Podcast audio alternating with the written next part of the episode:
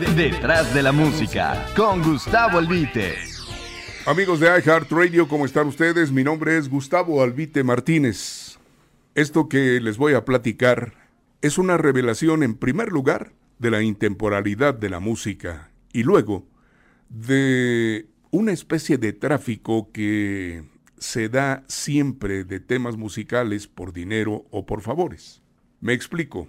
Una canción con melodía definida y bonita y letra interesante siempre podrá ser éxito porque la historia nos cuenta que nadie en ninguna época ha sido inmune a la belleza y la calidad.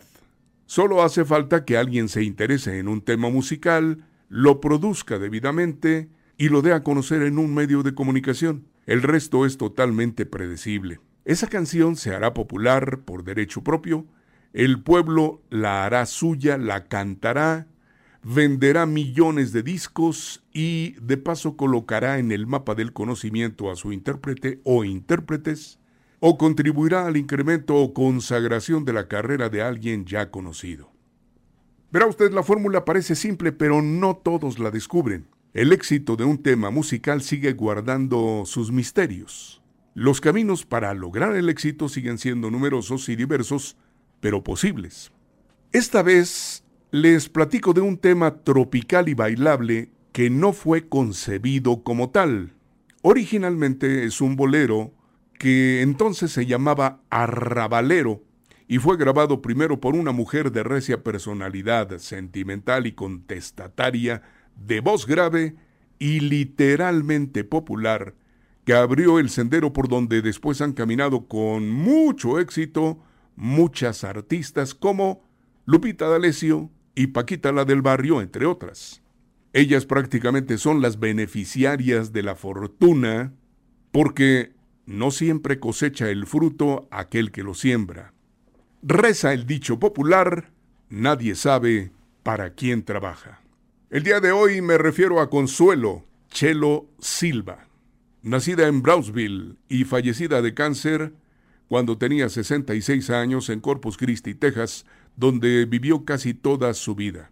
Ella, Chelo Silva, hizo inmortales los temas Imploración, como un perro, Cheque en blanco, Besos callejeros, Ponzoña, Hipócrita, Amor de la calle y muchas, muchas canciones más antes que nadie. Los títulos son realmente singulares, ¿no? Es lo que ahora llaman barrio y antes Arrabal. Chelo Silva vendió millones de discos para los sellos Pirles y Columbia, en los cuales fue una auténtica estrella. Era un personaje, un personaje. Altiva, bohemia, cariñosa, solidaria, florida en el lenguaje y de inteligencia clara y buen humor. Sobre todo después del tercer brindis. Le platico a usted. Gustavo, vamos a ponernos un cohete de calzón quitado, me dijo un día en el restaurante oaxaqueño Casa Neri. Por cierto, ya desaparecido en el 211 de la calle de Bélgica en la colonia Portales, un edificio con valor artístico para el Instituto Nacional de Bellas Artes. Con su voz y su estilo, Chelo Silva escribió la historia de la música popular de puño y letra. Pero bueno, vayamos al origen del comentario, en la música. Se trata de una joya empolvada que al ser descubierta volvió a brillar.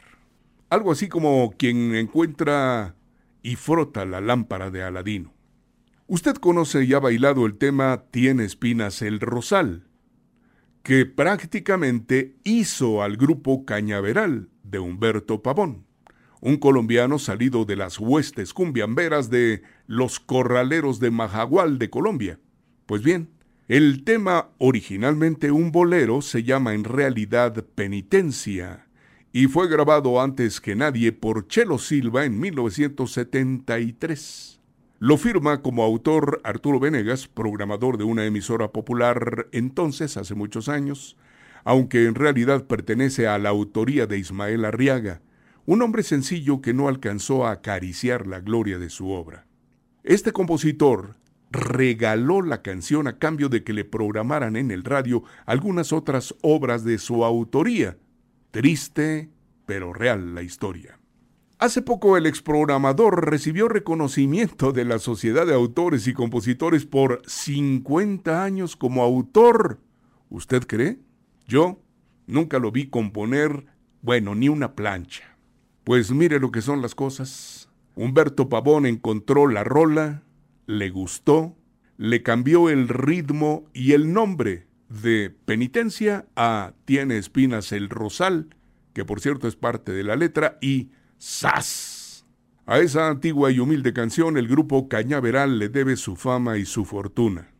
Parece la historia de la chica provinciana que se casa con el capitalino rico y guapo y de la noche a la mañana cambia su morralito por una bolsa de broche, como canta la canción del maestro Bulmaro Bermúdez, la del morral. Queridos amigos, historias como esta hay muchas, pero cada vez somos menos quienes podemos contarlas. Que estén bien. Detrás de la música, con Gustavo Albite. I Heart Radio.